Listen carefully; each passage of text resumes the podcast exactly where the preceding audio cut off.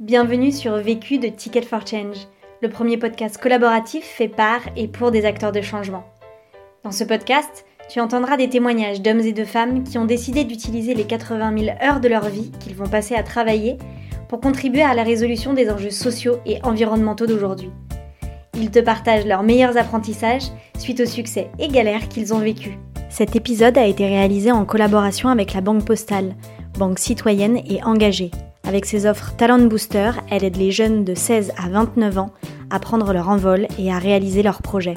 Si toi aussi tu souhaites mettre plus de sens dans ton travail, participe à notre programme L'Exploration, une expérience de 48 heures en collectif pour faire le point sur tes talents et repartir avec ton plan d'action. Toutes les dates et toutes les villes sont sur notre site ticketforchange.org.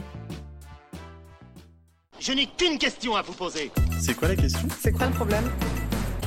Vécu À chaque galère, des apprentissages. Vécu, des retours d'expérience pour gagner du temps et de l'énergie.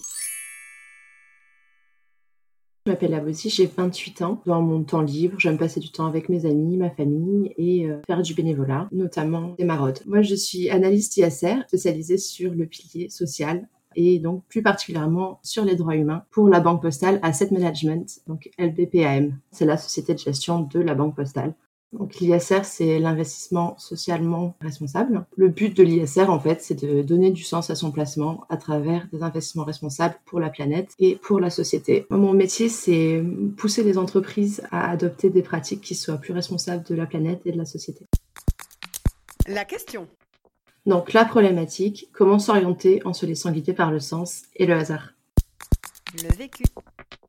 J'ai fait des études de droit humain. À la base, mon objectif, c'était plutôt de travailler dans les ONG, de travailler dans les institutions internationales, euh, l'ONU, euh, la CEDH. Donc, au final, je n'ai pas du tout euh, eu ce parcours. Donc, j'ai fait plusieurs stages. Et par la suite, je me suis retrouvée donc à LPPAM. Mais vraiment par, vraiment par hasard, en fait. Il y avait une offre de stage qui avait été postée sur LinkedIn pour un projet, en fait, en partenariat entre la FIDH, qui est une ONG, donc la Banque Postale Asset Management. Et moi, j'étais très intéressée par la partie ONG. Et en fait, j'ai j'ai cliqué sur l'offre et ça a envoyé directement ma candidature. Et quelques semaines plus tard, ben, j'étais contactée pour un entretien. Et à l'explication du, projet, je me suis dit, ben, pourquoi pas. Donc euh, vraiment euh, un, hasard euh, des plus total. J'ai complètement débarqué en fait dans ce milieu. Je savais pas ce que c'était l'ISR. Je n'étais jamais réellement penchée sur la question euh, de, la finance responsable.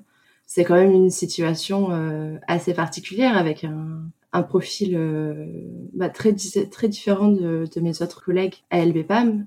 Dans l'ensemble, mes, mes collègues sortent d'écoles d'ingénieurs ou euh, d'écoles de commerce. Moi, j'ai fait du droit.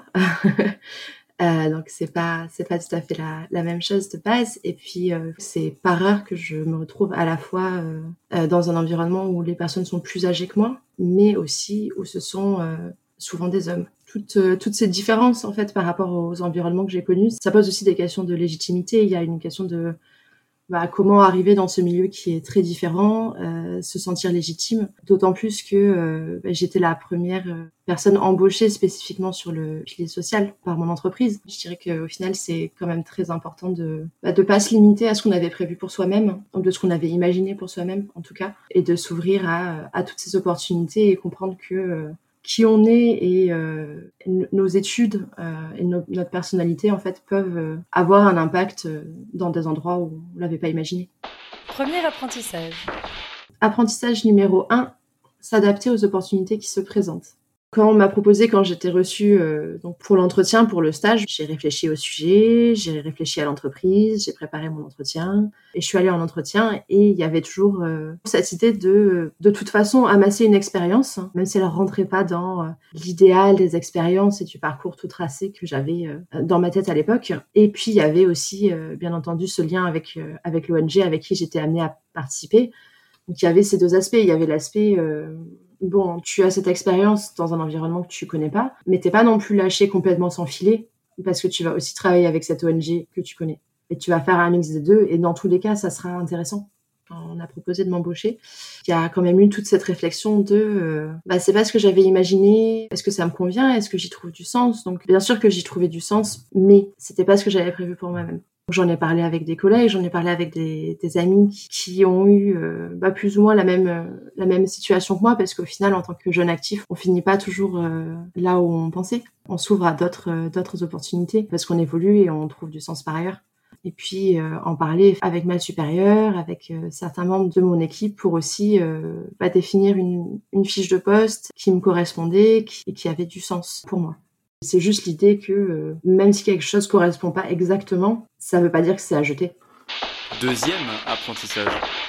Apprentissage 2, se faire confiance et construire sa légitimité au fur et à mesure j'ai pas vraiment un profil qui corresponde à ce que je fais actuellement. Ça peut prendre du temps de bâtir sa crédibilité, sa légitimité, d'autant plus qu'on se retrouve euh, avec des situations à, responsabilité sur des sujets qu'on connaît pas forcément euh, toujours à fond. Donc moi au final ce que je fais, je fais en sorte de me répéter et de prendre conscience que j'ai un socle commun de, de compétences, j'ai un socle de connaissances aussi qui me permettent de bâtir et tout en restant quand même assez euh, bienveillant envers moi-même en me disant bon bah si c'est pas parfait ça sera mieux la prochaine fois. Et d'accepter vraiment que dans un premier temps on n'a pas de rendu parfait. Pour moi ce qui est le plus important c'est d'être constamment préparé. Donc euh, voilà, je vais me tenir au courant de l'actualité, je vais me tenir euh, au courant des évolutions législatives. Et le fait que je sache toutes ces choses, bah, ça ajoute à ce, ce socle de connaissances dont je parlais et donc ça me permet à la fois moi de me sentir euh, plus crédible, mais aussi d'être euh, d'être plus légitime parce que j'ai les connaissances qui vont avec.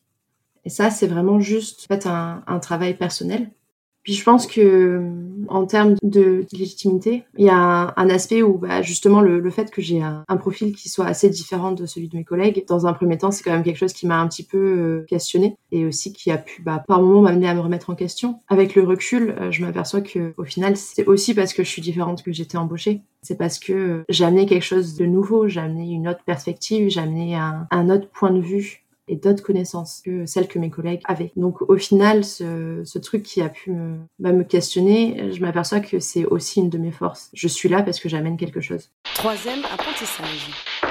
Apprentissage 3, garder une posture humble et apprenante.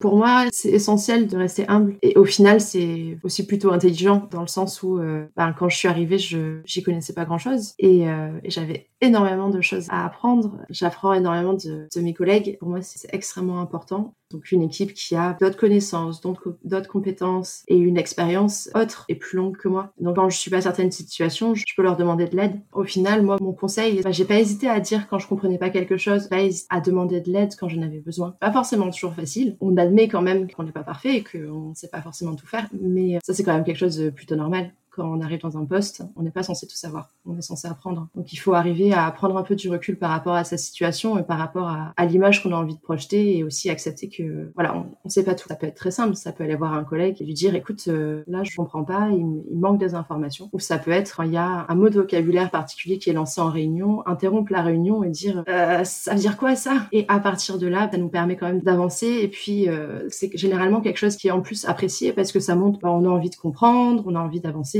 on a envie de s'intégrer. Euh, donc c'est généralement euh, quand même assez bien reçu dans mon expérience. Et aussi, j'apprends énormément d'analystes d'autres entreprises parce qu'ils ont différentes expériences, différentes compréhensions. Et il y a toute cette partie vraiment euh, avec créer des contacts en dehors de l'entreprise qui moi je trouve est, ultra intéressante. Et au fur et à mesure, on, s'aperçoit tous qu'on a les mêmes questionnements par rapport au, au, travail, par rapport à certaines entreprises, par rapport à certaines controverses. Et ce qui permet de faire des choses qui sont intéressantes pour le métier, pour donner un exemple, avec plusieurs euh, collègues d'autres sociétés de gestion, euh, on a commencé ce appelle un engagement collectif envers une entreprise. Donc c'est une entreprise qui a, qui a selon nous des soucis, il y a, voilà, il y a des difficultés d'un point de vue euh, droit humain et, et, droit du travail. Et nous, on souhaiterait faire évoluer cette entreprise. Et au final, quelque chose qui part de juste ton propre questionnement personnel par rapport à une situation, parce que tu rencontres des gens, tu peux le faire évoluer. Donc voilà, maintenant on engage tous ensemble cette entreprise, donc on va lui parler ensemble de ses pratiques, euh, de ce qu'on souhaiterait qu'elle fasse évoluer, qu'elle change, et on est plus nombreux et on a plus au capital, donc on a aussi euh,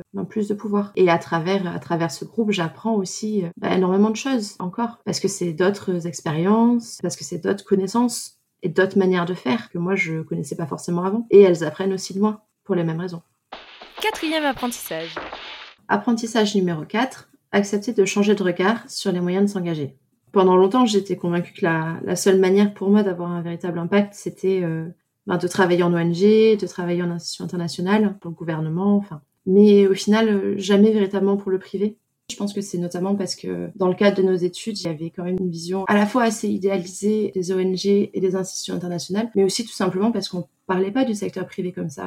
Et je m'aperçois euh, bien évidemment que c'est pas le cas. Parce que la, la finance et notamment l'ISR, c'est aussi des manières de changer le système, de pousser pour plus de responsabilités de la part des entreprises. Et aussi parce que dans la finance, j'ai accès à des, à des leviers qui sont différents que ceux que j'aurais pu avoir en ONG ou, par ailleurs. L'idée, c'est que euh, de travailler ensemble et d'avoir euh, ces options et ces leviers qui soient complémentaires afin de pouvoir faire évoluer les choses dans le bon sens. Donc par exemple, en travaillant dans la finance, j'ai accès à d'autres informations parce que les entreprises sont plus transparentes avec nous sur certains sujets.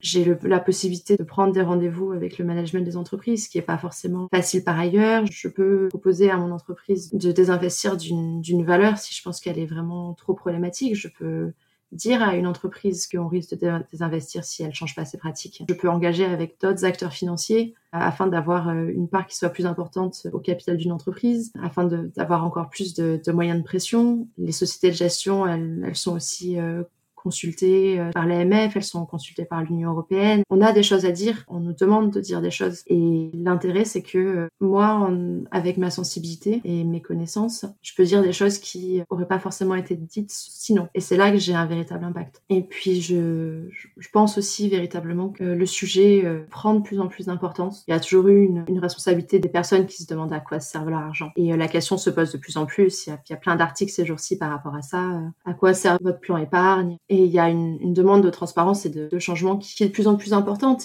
Et ça se reflète dans la manière dont la finance est faite ça se reflète de plus en plus dans ce que font les entreprises. Je pense que le, problème de l'ISR, c'est que c'est encore trop peu connu. Le dernier sondage du, FIR, donc le Forum de l'investissement responsable, indique que 5% seulement des membres de la population qui ont un produit d'épargne se sont vus proposer une solution ISR par leur conseiller bancaire. Et c'est 85% de la population qui, a au moins un, un produit d'épargne. Donc il y a tout cet argent et il peut servir à quelque chose, à faire en sorte que les entreprises, la finance soient plus respectueux de l'humain, de la société euh, et de l'environnement. Au final, je dirais que j'ai eu un, parcours un petit peu particulier qui est qui est loin de tout ce que j'avais pu euh, anticiper pour moi-même. Mais euh, voilà, j'ai systématiquement trouvé du sens et je continue à trouver du sens dans ce que je fais et dans mon travail et euh, dans la place que j'occupe actuellement. Donc, il, il, me semble que c'est c'est vraiment important au final de revenir à la problématique de ce podcast, c'est bah, s'orienter en, en se laissant guider par le sens et par le hasard. C'est ce que j'ai fait, c'est ce que je continue à faire quand j'ai des moments de doute. Et pour l'instant, ça marche plutôt bien. Conseil pour gagner du temps. Mon conseil pour gagner du temps, c'est de structurer les choses. À partir du moment où on a une trame, c'est plus simple d'aboutir à, à, son objectif. Conseil pour gagner de l'énergie. Mon conseil pour gagner de l'énergie, c'est de dormir. c'est de dormir et, euh, et de faire des choses en dehors du travail qui nous épanouissent. Vu, vécu, vaincu. Pour plus de vécu, clique vécu.org. Je voulais te dire, euh, tu sais, on, on a tous nos petits problèmes. Vécu.